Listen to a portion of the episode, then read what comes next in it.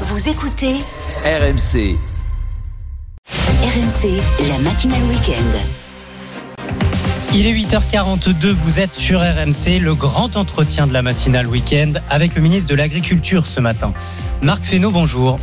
Merci d'être avec nous. Merci. Dernier week-end du Salon de l'Agriculture, fermeture des portes demain. Vous avez arpenté les allées du Salon euh, ces huit derniers jours. Peut-être dre- dressons un, un premier bilan avec vous. On a entendu euh, les inquiétudes, parfois les invectives aussi lors de ce salon, les revendications des producteurs, des artisans du terroir. Vous les avez trouvées comment? Malgré la hausse des prix des matières premières, malgré la sécheresse, le moral reste bon, Marc Fesneau? Plutôt un moral euh, plutôt meilleur compte tenu d'une hausse euh, sur un certain nombre de matières qui ont permis à des agriculteurs de retrouver des prix qui étaient un peu plus rémunérateurs. Donc de ce point de vue-là, une année un peu meilleure que des années précédentes. Pardon, sans doute le résultat aussi des, des textes Egalim 1 et Egalim 2 qui ont permis de mieux rémunérer la matière première. Et en même temps, on, est- on sent bien que sur le monde agricole, on est à la croisée des chemins entre ces questions-là, la rémunération qui reste devant nous, euh, les questions, euh, on en reparlera sans doute de dérèglement climatique, euh, les questions d'impasse sur un certain nombre de produits phytosanitaires qui leur posent des difficultés en termes Mhm. de, de transformation, euh, et puis les questions de renouvellement des générations. Donc on est un peu à la croisée des chemins. Donc à la fois plutôt une conjoncture meilleure, et puis des perspectives qui sont quand même, reconnaissons-le, très déréglées au sens général du terme, et qui peuvent poser des inquiétudes. Dans le détail, vous évoquiez euh, les lois Egalim 1 et Egalim 2 pour une meilleure euh, Rémunération. rémunération des agriculteurs, en tout cas une, une forme de, de garantie. Est-ce que ce sera suffisant dans ce contexte particulier? Les négociations entre industriels et, et- et distributeurs viennent de s'achever. Bruno Le Maire dit il n'y aura pas de mars rouge pour euh, le consommateur, mais est-ce que les agriculteurs ne seront pas lésés? Euh, manifestement, des, puisque les négociations se sont terminées le 1er mars, alors ça c'est toujours un tout petit peu glissant. Vous n'avez pas encore euh, de certitude? Non, non, manifestement, sur la matière première agricole, c'est plutôt au rendez-vous.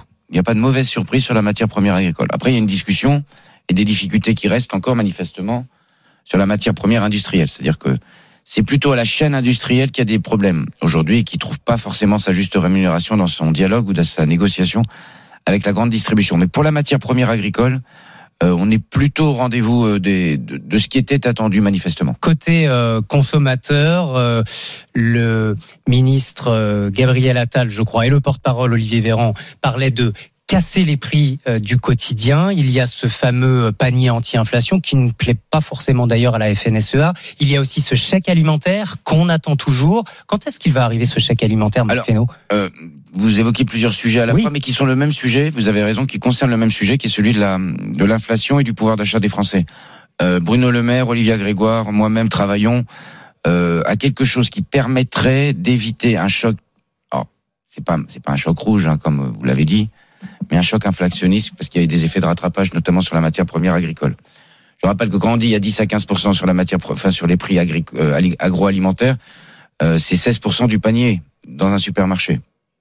Donc c'est 15% de 16%, ce qui est pas tout à fait, c'est pas 15% de, de la totalité du panier. La précision est importante. Non, mais c'est important quand même de, de remettre en, en perspective. Ça veut pas dire qu'il y a pas des gens qui peuvent avoir des difficultés de pouvoir d'achat. Panier anti-inflation, bouclier anti-inflation, dispositif euh, type chèque alimentaire. On est en train de regarder l'ensemble des dispositifs. L'important, c'est que ce soit un dispositif qui soit assez facilement euh, euh, à mettre en œuvre, qui soit pas trop compliqué à mettre en œuvre et rapidement à mettre en œuvre. Et pourquoi ça tarde? Parce que euh, le, Parce que c'est compliqué, parce le que chèque alimentaire, les 60 millions d'euros annoncés par Elisabeth Borne, ça fait plusieurs mois. Alors les 60 millions d'euros, ils sont ils sont sur la table.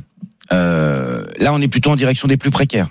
Euh, nous l'avons lancé avec Jean-Christophe Combe, donc ça c'est un dispositif qui est en route, euh, favorisant les circuits courts, favorisant auprès des banques alimentaires euh, la capacité à, à mieux alimenter, à mieux fournir en alimentation nos compatriotes les plus défavorisés. Mais ce n'est pas là on est plus quelque chose de plus puissant et de plus massif. Pourquoi c'est compliqué? Parce que les grands distributeurs sont pas forcément d'accord sur le panier, le panier moyen ce qu'il Les est. produits à mettre dedans. Euh, on veut s'assurer en outre, et c'est ça, là vous avez raison, que ça ne se fera pas sur le dos des agriculteurs. C'est- aux distributeurs de faire leur part d'effort. C'est un gadget, euh, disait récemment euh, Christiane Lambert Bah, de la FNSEA. On verra, euh, on a des discussions qui sont toujours très directes avec Christiane Lambert, donc on on verra si ça permet pendant quelques semaines le temps de passer ce cap, de maintenir sur un certain nombre de choses, ça peut se regarder. Évidemment, si ça venait euh, venir percuter Egalim 1, Egalim 2, Bruno Le Maire a dit que ça n'était pas du tout l'objectif. On aurait une autre difficulté. Donc c'est pour ça que c'est compliqué à mettre en œuvre. Est-ce qu'il y aura des produits bio dans ce panier anti-inflation? Est-ce que vous l'envisagez? La filière bio vous réclame un plan d'urgence face au recul des sur ventes, le bio, moins 7% en 2022. Ça fait partie d'ailleurs des discussions. Il y a aussi des discussions. Est-ce que c'est les fruits et légumes? Est-ce que c'est les fruits et légumes et les produits transformés? Est-ce que c'est les fruits et légumes français, en priorité? Ça, Mais ça, faut qu'on faut qu'on dise les choses euh, parce que je, je n'aime pas balader les gens.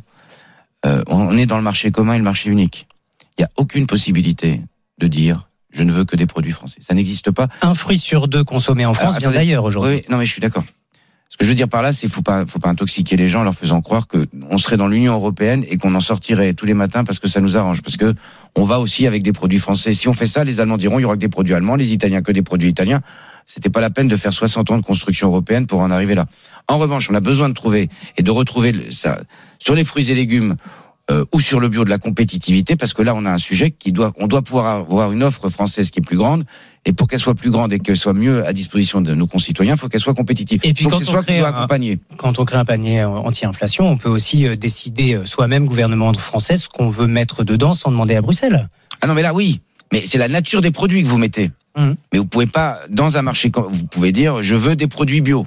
Je veux je sais pas quoi, des légumes bio euh, ou des légumes euh, euh, de telle catégorie. Euh, mais vous pouvez pas dire la nationalité du légume. Voilà on est ça- en Europe. Enfin, je veux dire, euh, si on commence à, penser que dans l'Union européenne, on peut se faire la guerre entre l'Union européenne, je- vraiment, c'est pas le moment. hein. Voilà pourquoi ça prend du temps, voilà pourquoi c'est lent, disent même euh, certains. Ah, non, mais c'est pas la question européenne. une idée, un objectif, Non, mais- une date pour. La- oui, l'idée c'était dans la quinzaine, pour répondre à votre question précisément. C'est toujours la- le cas C'est toujours le cas, dans la quinzaine. Euh, il y a évidemment ce sujet parce que encore faut-il avoir des produits à mettre dedans. Est-ce qu'on arrivera à produire quoi que ce soit cette année euh, en France, Marc Fesneau? Il y a cette sécheresse, cette canicule hivernale, des mois d'été qu'on redoute déjà par endroits. Euh, Emmanuel Macron a d'ailleurs euh, appelé à la sobriété lors de sa visite inaugurale samedi dernier, sobriété sur euh, l'eau. Comment être sûr de à la fois pouvoir produire en France cette année et en même temps montrer une forme d'effort d'une agriculture plus sobre en eau? C'est les deux. Alors il y a le court terme, il y a le moyen et long terme. Le court terme, c'est des réserves qui se sont mal reconstituées à l'hiver. Ne nous faisons pas trop peur non plus. Ça n'est pas la première fois. Ça n'est pas l'hiver le plus sec que nous ayons connu les 100 dernières années.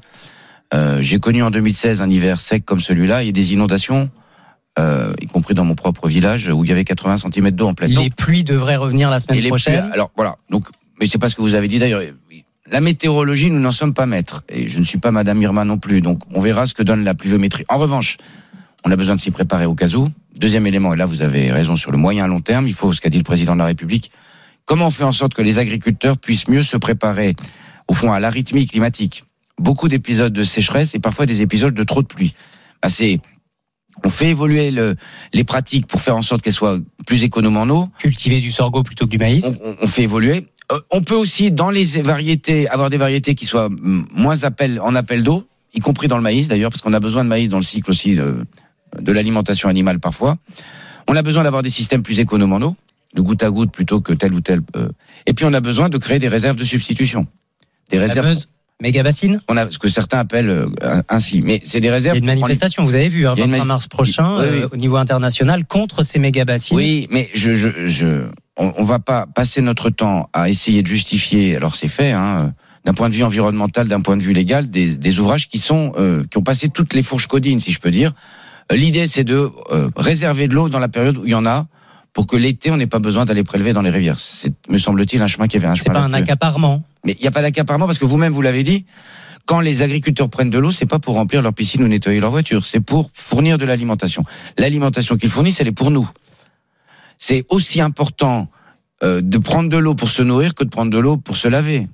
Vous voyez ce que je veux dire? Donc c'est pas, il y a aucun accaparement du- de la part des agriculteurs. Juste un dernier mot avant d'accueillir d'accueillir Mathieu qui souhaite vous poser une question, euh, Marc Fesneau, sur euh, les, les assouplissements et, et- et ce qu'il faut mettre en place pour mieux économiser l'eau. Les eaux usées pour l'irrigation, un décret est attendu euh, dans les prochains jours? Alors là, un décret pour eau usée pour les industries agroalimentaires, euh, Ça veut dire quoi concrètement? Ça veut dire que aujourd'hui, il y a très peu de possibilités quand vous êtes industriel, soit d'aller récupérer des eaux usées de votre propre système pour les remettre dans le circuit, parfois pour laver des bouteilles, vous voyez ce que je veux dire, alors que les eaux sont traitées, retraitées, surtraitées, euh, et que donc désormais ils pourront mieux le faire. Hmm. Vous lavez des pommes de terre, l'eau repart euh, alors que c'est dommage de ne pas réutiliser cette eau pour les autres pommes de terre que vous avez à laver. Donc l'idée, c'est de faire de l'économie circulaire autour de l'eau et c'est important. Mathieu est donc avec nous et a composé le 32-16. Bonjour Mathieu. Bonjour. Éleveur Bonjour. bovin dans la Sarthe, votre question au ministre de l'Agriculture Marc Fesneau. Oui, alors ma question, c'est tout à l'heure, euh, je vous entendais euh, dire que la loi Egalim 1 et 2 euh, aidait les producteurs. Alors moi, je voudrais savoir en filière viande bovine, euh, en quoi elle nous aide, puisqu'on n'a pas réussi à faire, signer les contrats. On a con- contractualisé à peine 20% de la production. 20% de la production. Je voudrais savoir en quoi euh, cette loi, ces lois nous aident aujourd'hui, à vos yeux. Marc. Bah, elle aide pour les 20% de production qui ont été contractualisés. Après, c'est la responsabilité aussi de la filière, je le dis très clairement, que de faire en sorte qu'il y ait plus de contractualisation. On sait bien en viande bovine que, et vous le savez mieux que moi, qu'il y a un- parfois une, des sujets d'organisation de la filière.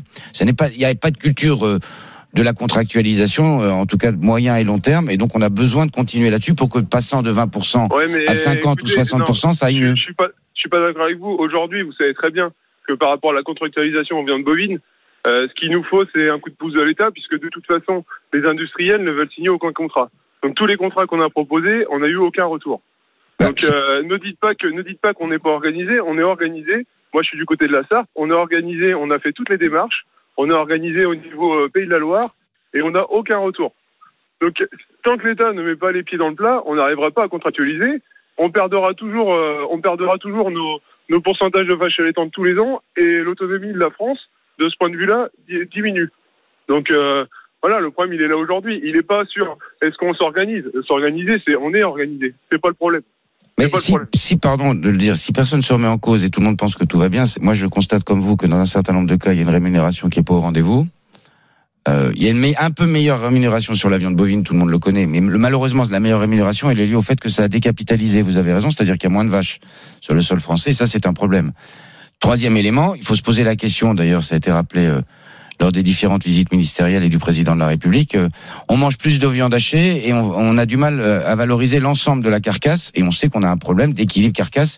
Et tout le monde le dit, y compris dans la filière. Donc, il faut aussi que chacun puisse faire ses pas pour essayer d'améliorer l'équilibre économique. Bien, Marc Fesneau, merci beaucoup d'avoir été avec nous ce matin sur RMC. Merci Mathieu d'avoir composé le 32-16.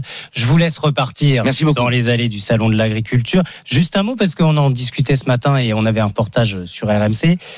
Des scènes de beuverie dans, le, dans les allées du salon, des difficultés. euh, Il y a même des désoiffeurs maintenant qui viennent donner des verres d'eau plutôt que des verres d'alcool euh, aux, aux visiteurs et aux exposants. Il, il a vous avez pu arriver que samedi dernier, lors de la première journée, il y a eu des excès. Euh, Le président Poulain euh, a remis bon ordre. C'est un moment de convivialité hein, et de fête. C'est un moment de convivialité et de fête sans excès. Donc euh, chacun est vigilant, chacun ça doit rester un moment de fête. Manifestement, il y a beaucoup plus de monde qui sera venu cette année. On verra ce que seront les résultats demain à l'issue du week-end. Et ça, c'est plutôt une bonne nouvelle. Et après, il faut essayer de faire en sorte qu'on limite ce genre de comportement. Jean-Luc Poulain, le président du Salon, qui sera avec nous demain en direct à 7h40 sur RMC. Merci Marc Fesneau. Merci à vous. Bonne journée. Bonne journée.